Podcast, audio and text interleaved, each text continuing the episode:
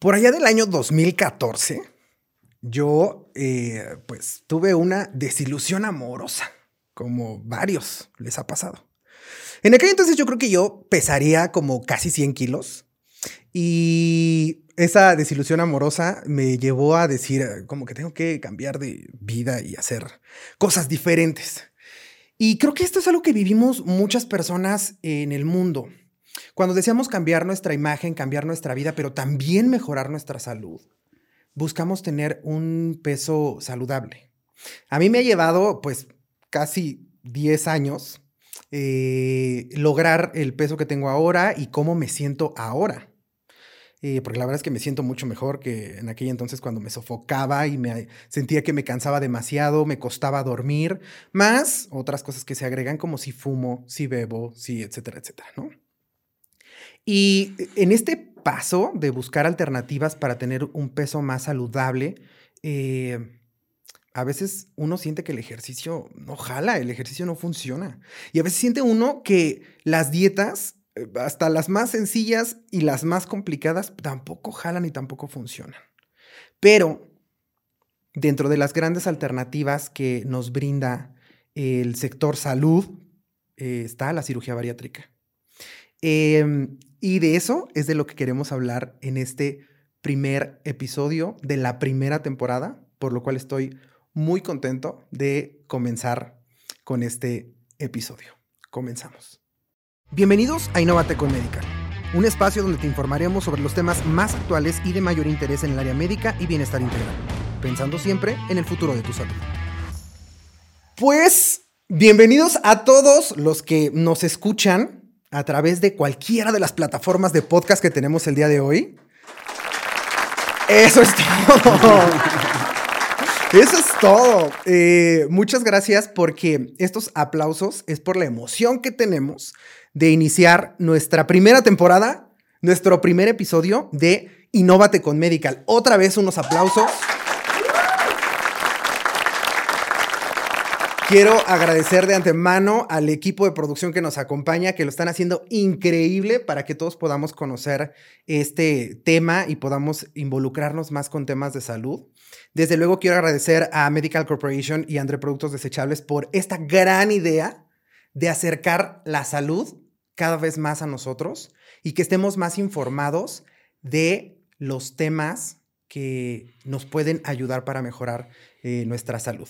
Bienvenidos a Innovate con Medical. Espero que este sea el primer episodio de muchas temporadas que nos, que nos aventemos para que todos sepamos cada vez más de nuestra salud. Como vimos en la intro, pues en este episodio vamos a hablar sobre un tema bastante importante que está eh, yo podría decir que en tendencia, pero desde hace un rato. La verdad es que no es un tema nuevo ni reciente. Es un tema que el sector salud nos ha ofrecido ya desde eh, hace un rato para mejorar nuestra salud, para tener un peso más saludable. Una de las opciones que tenemos es la cirugía bariátrica. Así es que esta temporada la vamos a enfocar en eso. Y alguien a quien también quiero agradecerle que nos acompañe en esta primera temporada para platicar del tema, desde luego, es a un gran especialista sobre el tema. Quiero eh, pedirles a todos que le den la bienvenida y grandes aplausos, por supuesto, al doctor Jorge Ramírez. Él es especialista en cirugía bariátrica y metabólica. Doctor, ¿cómo está? Iván, mucho, muchas gracias por la invitación. Muchas gracias, Andrea Medical. Eh, creo que nos vamos a divertir. Creo que eh, sí. Y tenemos mucha, mucha tela por recortar en estas pláticas, la obesidad, más que la cirugía bariátrica, pues desgraciadamente es tendencia. Exacto. Creo que, creo que, creo que acaba de dar en el clavo, en el clavo, sí.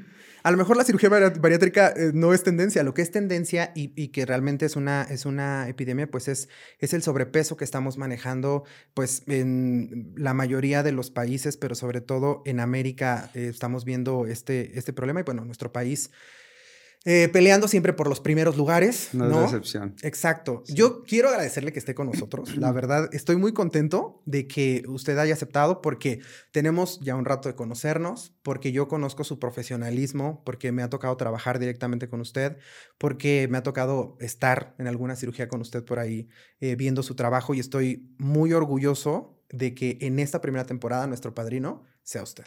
Al contrario, Iván, yo estoy muy feliz de estar aquí y con mucho anhelo de poder comunicar información veraz para nuestros pacientes. Eso me encanta, la información veraz para los pacientes, porque la verdad es que tenemos muchas dudas y a veces pareciera que los temas médicos están lejísimos de nosotros. es como algo inalcanzable y como algo que no comprendemos, etc. Y otro problema que tenemos, eh, sobre todo en obesidad, yo diría es que tenemos pacientes desesperados, eh, dispuestos a hacer cualquier cosa, y eso los vuelve muy vulnerables. Eh, y en esta época que tenemos tanta pseudociencia y que tenemos tantos productos milagro y tantas alternativas, muchas veces poco eficientes y, y sin lugar a dudas peligrosas, pues es bueno dar un poquito de información correcta. Completamente de acuerdo. En, este, eh, en esta temporada vamos a hablar de todo lo que tiene que ver con la cirugía bariátrica, desde la parte psicológica, que es sumamente importante, las bases, las dudas que se generan muchas veces en nosotros como pacientes que decimos, bueno, sí, pero infórmeme bien de cómo está la onda, qué hay que hacer. Vamos a tener el testimonio de paciente que se haya eh, eh, trabajado en, en el tema de cirugía bariátrica y vamos a llegar a ciertas conclusiones. Pero para empezar, en este primer episodio, a mí me gustaría platicar eh, para que la gente pueda conocer más sobre el tema, ¿qué es la cirugía bariátrica? ¿De dónde surge? ¿Por qué se da esta necesidad? Sobre todo, creo yo, yo soy como muy lógico. Yo aprendí a manejar cuando me explicaron, estándar evidentemente, cuando me explicaron la caja de velocidades y siempre es algo, un amigo me, me enseñó a manejar. Y él siempre hace como esa referencia de, claro, cuando tú aprendiste es cuando entendiste cómo trabajaba la este, caja de velocidades. Y creo que eso puede ayudarle mucho a las personas que nos escuchen como cómo trabaja el cuerpo y por qué y qué es la cirugía bariátrica. Eh, importantísimo y, necesitamos comprender. Seguimos sin comprender al 100% la obesidad, pero ya sabemos cosas muy importantes. Una de las cosas que me gustaría tocar y, y como explicarle a la gente, siempre que tengo una consulta, lo primero que hago es quitarle la responsabilidad del paciente obeso. Eh, el paciente que viene con un peso no saludable es un paciente que ha batallado toda la vida, que tiene una disfunción social muchas veces familiar, eh, donde la mamá se siente que hizo un mal trabajo, el papá se siente responsable, el paciente siente que defraudó a todos, empezando por él, eh, y que no ha sido capaz. Y todo el mundo le dice, échale ganas, Tú puedes, échale ganas, es que vamos a levantarnos todos los días a las 5 de la mañana, vamos a caminar y vamos a hacer ejercicio y nos vamos a tomar el licuado de lo que elijas que, le han recomendado a ese paciente y el limón y mil cosas. Eh, y el paciente pues pesa 100 kilos o 120 kilos y no duerme bien y no descansa porque tiene apnea obstructiva y, se levanta sintiéndose fatigado y tiene dolor de cabeza y le duelen las rodillas y la espalda y no durmió. Y tú le dices, levantémonos a las 5 de la mañana, tú sí puedes. Oye, pero el cuerpo me dice que no. Entonces hay que entender un poquito la parte biológica y molecular del paciente.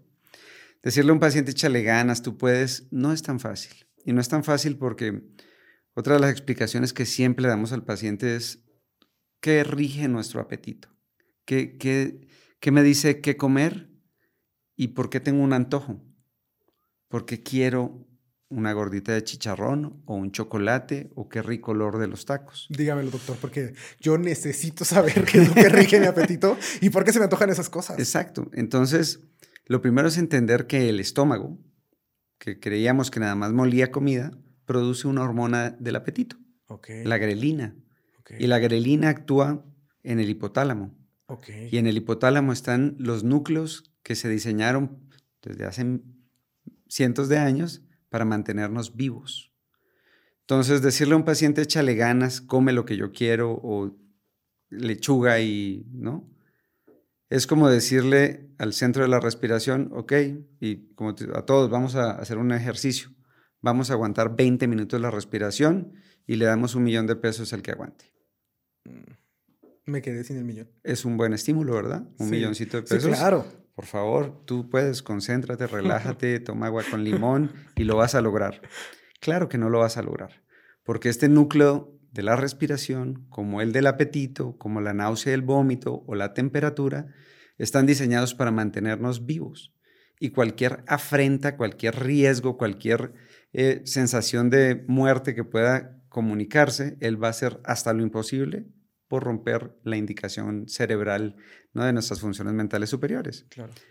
Entonces, así como el dióxido de carbono nos dice, te estás ahogando, estás loco, quítate esa bolsa de la cabeza, ¿no? Eh, pues la dieta tiene básicamente el mismo principio. Entonces, cuando tú le dices a un paciente, bueno, la próxima semana vas a empezar a hacer dieta, el cerebro dice, ahí viene el loco este, nos quiere matar. Y tenemos un primer pico de grelina en sangre. Y es, la grelina es una hormona muy dinámica que actúa en nuestros núcleos de vamos a mantenerte vivo. Y si tú empiezas la deprivación calórica, es la restricción, la dieta, pues él sigue para arriba. Y entonces hay que entender que cada vez que yo le digo a un paciente, échale ganas, pues le estoy poniendo una bolsa sobre el cuello y le digo, aguanta la respiración 20 minutos. No, todo el cuerpo va a hacer lo contrario, va a decir, oye, a ver, que me dé pereza levantarme, que, me dé, que no, no vas a dormir bien, vas a tener dolor de cabeza, no te vas a querer mover eh, y estás cansado. ¿Cómo se te ocurre que vamos a hacer ejercicio si te duelen las rodillas? ¿Y qué se te antoja? ¿De verdad esa lechuga? ¿Estás loco? ¿Que no hueles el...? ¿Por qué? Porque entonces todos estos eh, aromas, sensaciones, e, esta explosión del paladar va muy unida al, al, reconfort que necesito con el alimento para asegurar mis calorías. Y claro que hay un componente emocional y claro que eh, el chocolatito de la abuelita, el, premio, eh, tiene mucho que ver, pero es bastante biológico el proceso. Entonces, es contradictorio decirle a alguien échale ganas cuando todo su cuerpo, biológicamente, fisiológicamente, está diciendo, estás loco, ¿no? Nos vas a matar. De ahí nace la cirugía bariátrica, que en realidad fue más bien un hallazgo, donde inicialmente cuando nace como tal la idea de la cirugía bariátrica, queríamos era restringir al paciente. Entonces queríamos ponerle eh, en la boca, ¿no? Le cosían la boca, le ponían lengua, eh, mallas, bandas, anillos, restricción. Y entonces el paciente decía, bueno, si no me cabe un pedazo de carne, pero ¿qué tal resbala esta Nutella? ¿No? No necesita ninguna restricción y el licor y todo lo que son lo que hoy llamamos calorías vacías, pues no necesitan restricción. Entonces la restricción empieza a pasar a un segundo plano. Y por otro lado empezamos a conocer más de la cirugía bariátrica. Ok, entonces a mí me acaba de abrir la mente lo que le decía, yo ya entendí, entonces mi cuerpo va a reaccionar de forma que me está defendiendo, como la mayoría de los procesos, y no es que todos los procesos del cuerpo, donde comienza a defenderme de lo que yo mismo le estoy haciendo. Infringiendo. Exacto. Tú crees que le estás haciendo bien, bueno, porque sí, lo que quieres es hacerle un bien con una mejor dieta, con, un, con una vida más saludable, según te lo están indicando, pero entonces tu cuerpo va a empezar con mecanismos que me van a defender de la muerte. Porque dicen, por alguna razón no estamos consumiendo lo mismo que consumíamos de calorías, lo mismo que consumíamos de grasas y el alimento que normalmente yo comía, ¿no? Si mi gordita, si mis tacos, etcétera, ¿no? Y si esto sigue 10 años, esta deprivación calórica, pues sí llega la muerte. Sí, claro. ¿no? Sí, por supuesto. Tampoco puede ser un ya no voy a comer nada y no voy a consumir calorías y tener una descompensación también fuerte. Entonces de ahí surge esta, este, que no sé si esté bien dicho, ya usted me lo dirá, esta onda de decir que la restricción tampoco nos lleva a tener una dieta saludable, porque es justamente lo que tu cuerpo más va a, solicitar y más va a pedir. Esta onda como de decir, cero chocolates. O sea, yo soy fan del chocolate, ¿no? Supongando, la verdad es que no. ¿Quién no? La verdad es que yo no, no tanto. Pero yo estoy suponiendo, yo estoy suponiendo porque conozco muchas personas. Pero yo sí soy fan, por ejemplo, es que yo sí he cambiado mucho, pero era fan del refresco, por ejemplo. Yo el refresco, yo no podía comer sin mi refresco de, eh, de, sabor, ¿no? Y entonces yo empecé a, hoy ya nada de refresco, ahora mi agüita simple o mi agüita con frutas, ¿no? De estas que ahora ya le pones pepino, le pones limón, etcétera. Cuando empiezas a restringir a tu cuerpo, evidentemente tu cuerpo te lo va a solicitar, ¿cierto? Sin lugar a dudas. Es decir, la gente que quiere hacer los cambios tiene que hacerlos muy sutiles. Tiene que lograr que su cerebro no se dé cuenta lo que está pasando. ¿no? Si yo hago mi famosa dieta keto y me enamoro de haber perdido 10 kilos el primer mes, pues lo único que estoy logrando es que el cuerpo diga, oigan, este se enloqueció. y dispara todo el ejército para recuperar eh, las calorías y el peso perdido. Ok. Y entonces, eh, eh, ahora pasando al tema de la cirugía bariátrica como una solución a eso. O sea, con esto ya entendimos cómo es el proceso. El principio biológico. Ajá, exacto. El principio biológico, ¿qué pasa con mi cuerpo cuando yo empiezo a restringirle alimentos y a querer hacer una dieta? Y, lo, algo muy importante que, que, acaba de decir, que de alguna manera nos ayuda como pacientes a no quiero decir deslindarnos completamente de la responsabilidad de nuestra salud, pero sí esa, esa ese deslinde emocional donde todos los días me levanto y yo mismo me digo, ya te viste, y me veo al espejo y digo, como ya te viste, pero no solamente lo que tú te dices, sino lo que te dice tu familia, lo que te dicen los demás. Ya entendimos ahora este proceso biológico. Volviendo a tu ejemplo, la caja de cambios. Ajá, Es muy diferente y por eso es como punto número uno en la consulta. Y lo ves. O sea, viene la mamá enojada, Viene la hija de 45, 54 años, frustrada, lloran en consulta y, es, y te cuentan pues cualquier historia que, que, ha sido muy pesada porque la mamá se siente frustrada o se siente que, ha perdido la batalla y la hija igual, ¿no? Y el papá, o sea, es un, un, tema emocional muy pesado. Pero si entendemos la caja de cambios, entonces eso le ayuda a todo el mundo porque comprender el problema es, es, un punto crucial, ¿no? Claro. Entonces, cuando ya entienden la biología, la fisiopatología del problema, uno dice, ok, entonces eh, hay que abordarlo diferente. Ok. Y cuando ya lo abordamos de manera diferente, entonces tenemos esta opción que es la cirugía bariátrica, nos ya nos explica un poquito como de la historia. Y ya entonces cambia, ¿no? Ya, ya, no es, ya no son las mallas, ya no es coser la, boca, ya no es usar anillos, ya se cambia a otros procesos claro. que son más funcionales. Nuestro enfoque hoy te diría que es corregir el metabolismo. Ok. Es decir, sí tiene que haber algo de restricción, eh, pero no lo es todo. Entonces hoy todas las cirugías que están aceptadas a nivel mundial tienen que ser cirugías que tengan un componente hormonal endocrinológico y obviamente algo de restricción.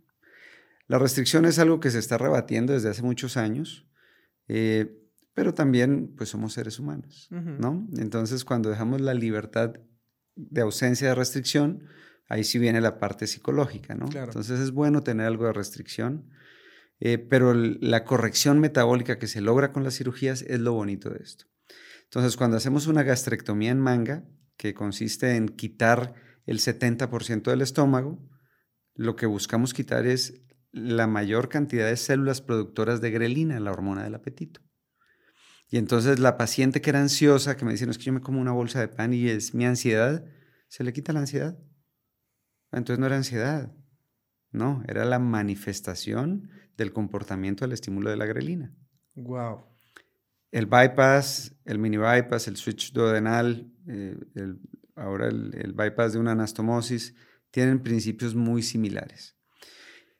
Tan potentes metabólicamente que si hoy operamos un paciente diabético, eh, dislipidémico, es decir, triglicéridos, colesterol muy altos, eh, y hipertenso, lo operamos y al otro día ese mismo paciente tiene glucosa normal, tiene triglicéridos corregidos, colesterol en rangos normales eh, y no ha perdido un solo kilo.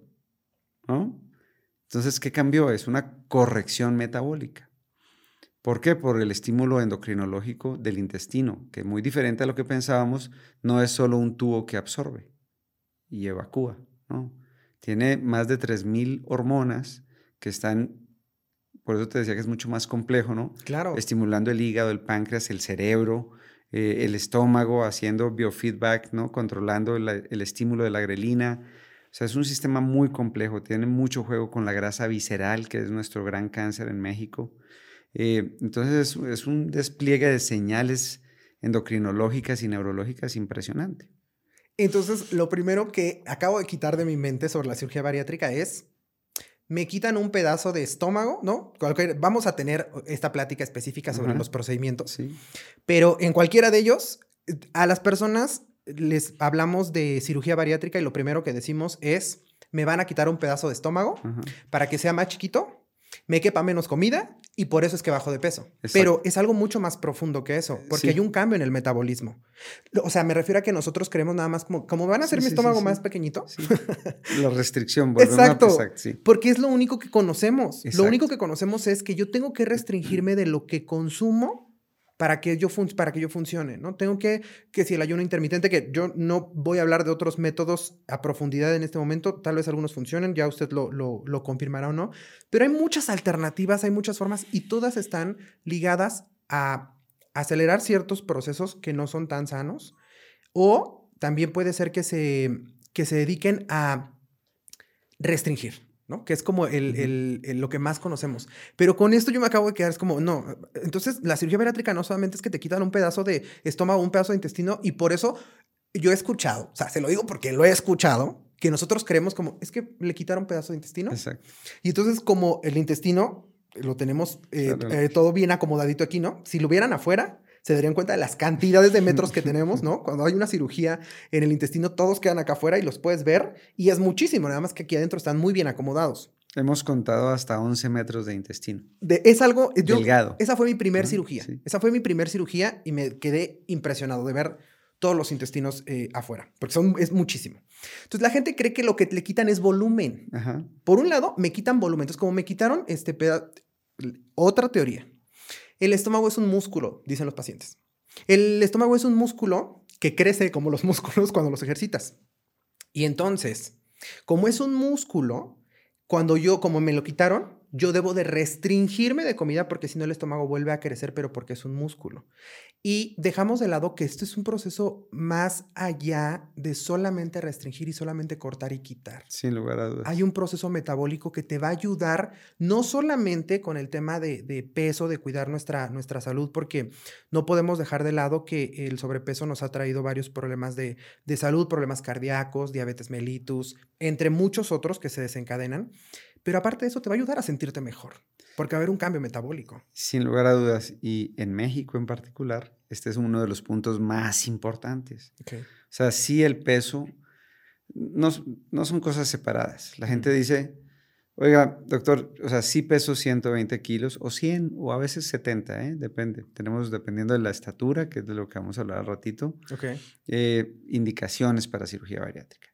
Pero tanto el de 65 kilos con sobrepeso en México por nuestro antecedente genético, como el de 120 kilos, están teniendo un proceso de enfermedad en el cuerpo. Entonces, una de las primeras cosas por las cuales yo creo que no se debe normalizar la obesidad es que la obesidad es una enfermedad, es un acúmulo de grasa que genera enfermedad en el cuerpo, que infiltra todos los tejidos y que va a terminar o con la muerte o con una enfermedad crónica degenerativa severa. Claro. Entonces, es un concepto de salud, ¿no? Ese, es el primer punto. No hay paciente que tenga síndrome metabólico, obesidad, sobrepeso que esté sano. No puede ser porque las señales eh, endocrinológicas que tiene esa grasa visceral están destinando al cuerpo a la enfermedad, que va a repercutir en diabetes, apnea obstructiva, como tú decías, problemas cardiovasculares, en cáncer. Tenemos 14 veces más tipo de cáncer, sobre todo las mujeres que tienen órganos sensibles a, los, a las hormonas, pues esa grasa visceral está produciendo estrógenos todo el tiempo. Y entonces es una cadena de, de, cómo la grasa y las hormonas que producen esta grasa visceral y esta grasa eh, corporal total están enfermando nuestro cuerpo. En México tenemos una sensibilidad muy alta a la enfermedad con pocos niveles de sobrepeso.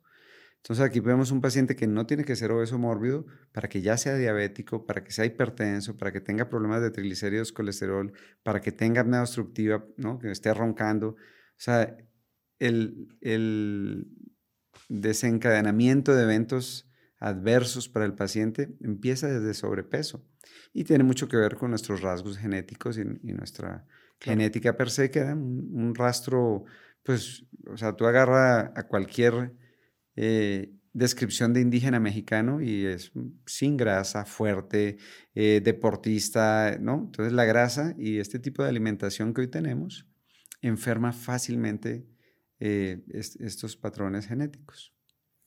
Estoy aprendiendo demasiado. Justo en el tema, a mí me gustaría para aclarar este otro, este otro mito para entender también cómo, cómo funciona. Siempre eh, se han acercado pacientes conmigo a preguntarme qué es lo que sucede con los problemas cardiovasculares. ¿Por qué? Otra vez, yo aquí representando a mis pacientes y sus creencias. Dicen, es que como estoy como tengo sobrepeso y tengo más masa en general, el torrente sanguíneo es más, es, creen que el torrente sanguíneo es más largo, por decirlo así, o el corazón se desgasta de tener que nutrir un cuerpo más grande de sangre, ¿no? Y el bombeo es más fuerte. ¿Qué hay de esto? ¿Por qué, ¿Por qué hay problemas cardiovasculares con la obesidad? O sea, no están de todo mal. Ok. Eh, cada kilo que tenemos tiene que tener aporte nutricional. Ok.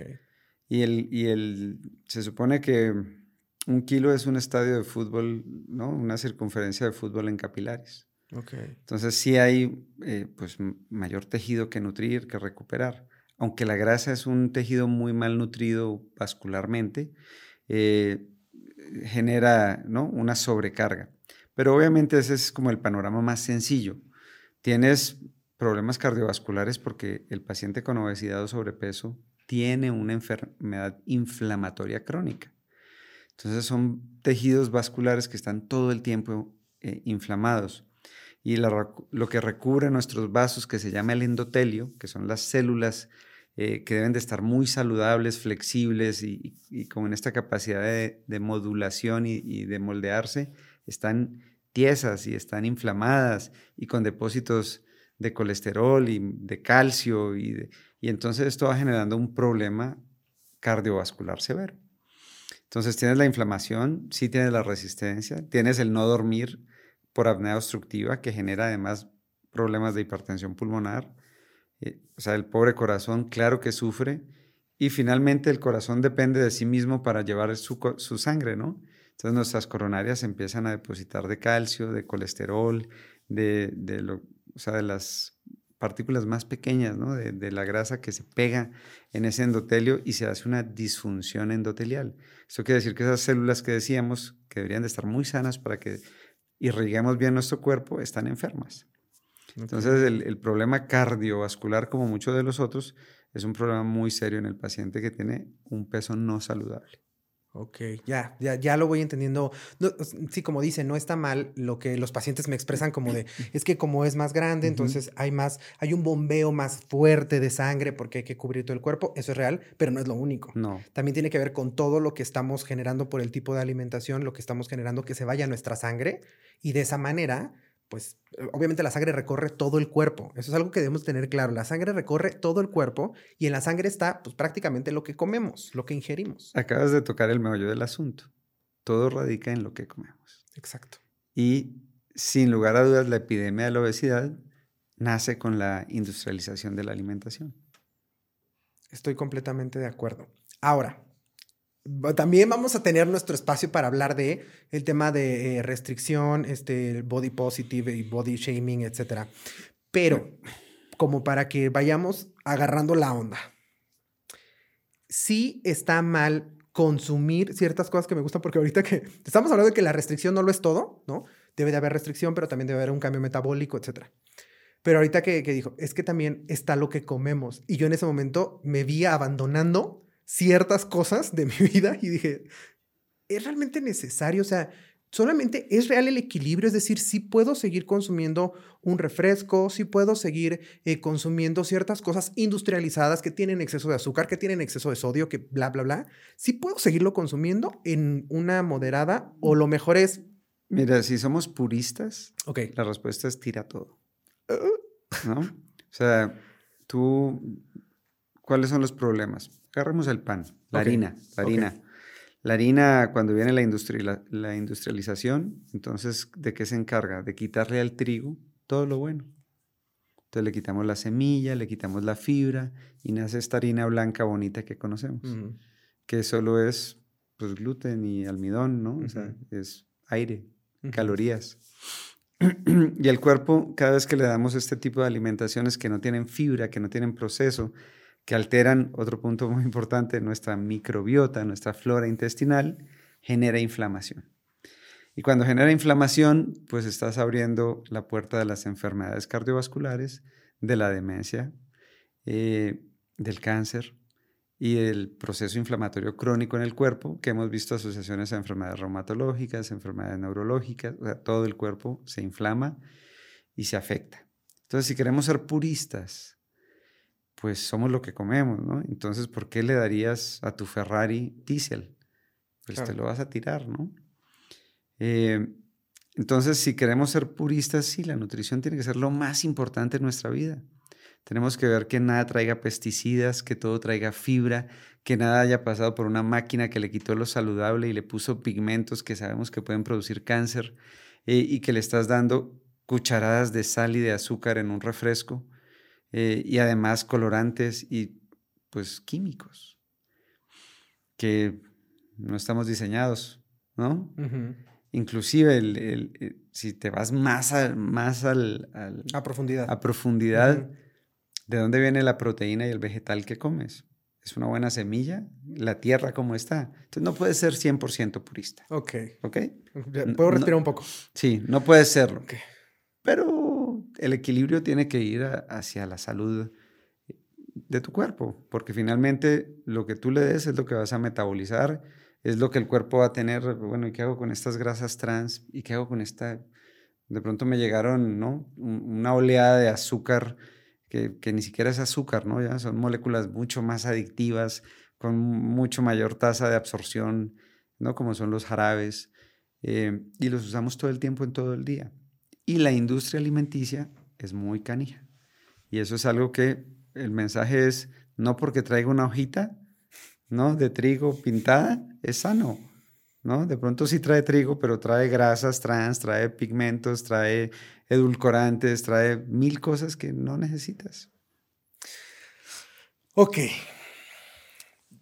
Voy, voy aprendiendo, voy aprendiendo.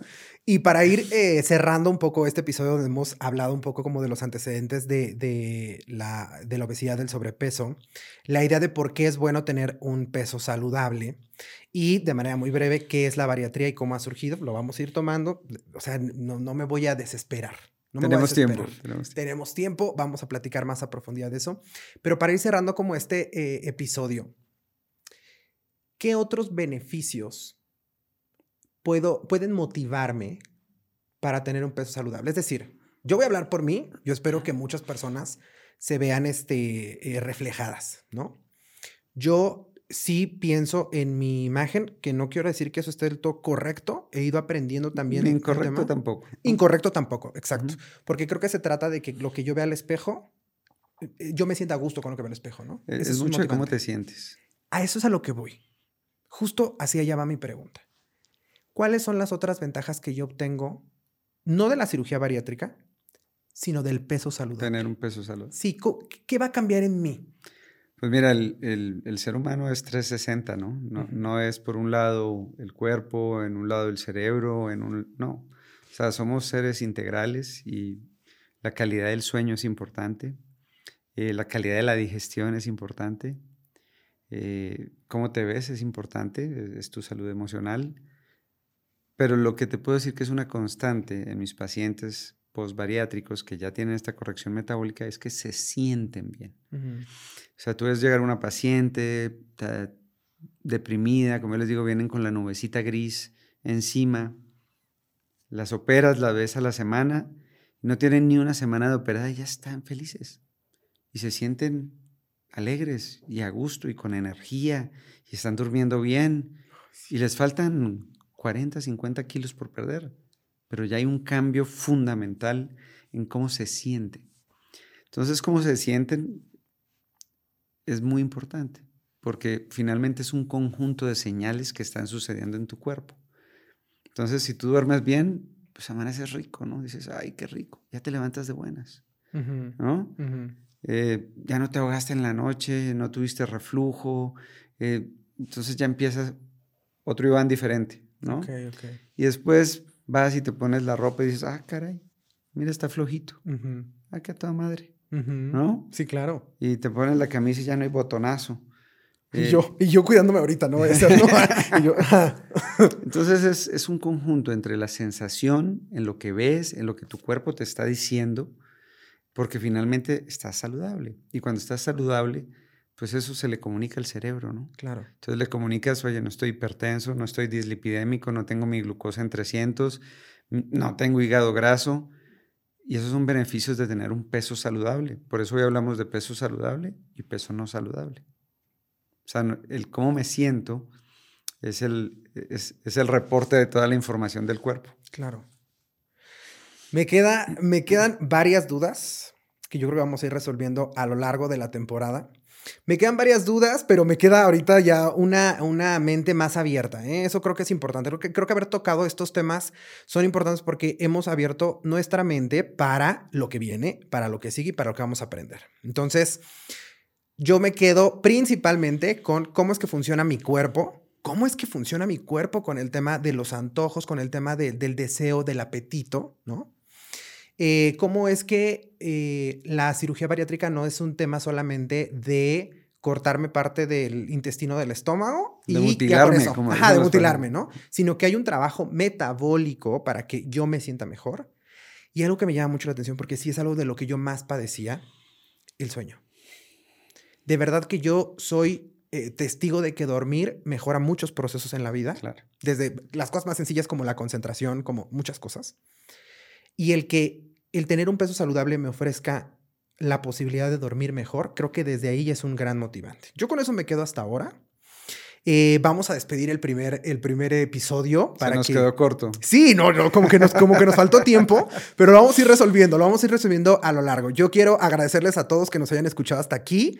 Si has llegado hasta aquí, pues quiere decir que este tema te interesa, no te preocupes. Vamos a seguir hablando del tema durante toda la temporada. Eh, quiero ah, agradecerles que hayan estado atentos a las personas que nos ven por YouTube, a las personas que nos escuchan por las plataformas de eh, podcast, por las plataformas de audio. Muchas gracias por acompañarnos hasta este momento. Doctor, sus redes sociales, ¿dónde lo podemos seguir? ¿Dónde la gente puede pedir una consulta o cómo me acerco con usted? Bueno, yo soy el doctor Jorge Enrique Ramírez, como bien me presentaste, Iván. Y con ese nombre me pueden encontrar tanto en Facebook como en Instagram y ahora en TikTok, que tú vas a ser el promotor de, de esa Lo vamos social. A hacer. Voy a tratar de montarme en, la modernidad. Eh, y estamos haciendo nuestras páginas también, doctorjorgeramirez.com. Perfecto. Muchísimas gracias, doctor. Ahí pueden seguir al doctor. Ahí pueden también conocer más de sus datos sobre su consultorio, donde pedir una, una cita por si les interesa conocer más acerca del tema o les gustaría acercarse para mejorar su salud con el tema del, del peso. Pueden buscar ahí al doctor. A nosotros ya saben que nos pueden encontrar en todas nuestras redes sociales. Quiere decir que estamos en TikTok, estamos en Instagram, estamos en Facebook. Ahí nos pueden encontrar. También tenemos eh, nuestro canal de YouTube. Ahí tenemos bastante información interesante para todos ustedes sobre cuidado integral, sobre bienestar integral. También algunas cápsulas para profesionales de la salud, porque la verdad es que sí estamos comprometidos con la educación de todos, tanto de los profesionales de la salud para ciertos procesos, ciertos procedimientos, pero también de todos nosotros para que podamos conocer más cómo cuidar nuestra salud. Yo soy Iván Orberto. Recuerden, un podcast, un video, no sustituye la consulta con tu médico. Nos vemos en el siguiente episodio. Bye bye.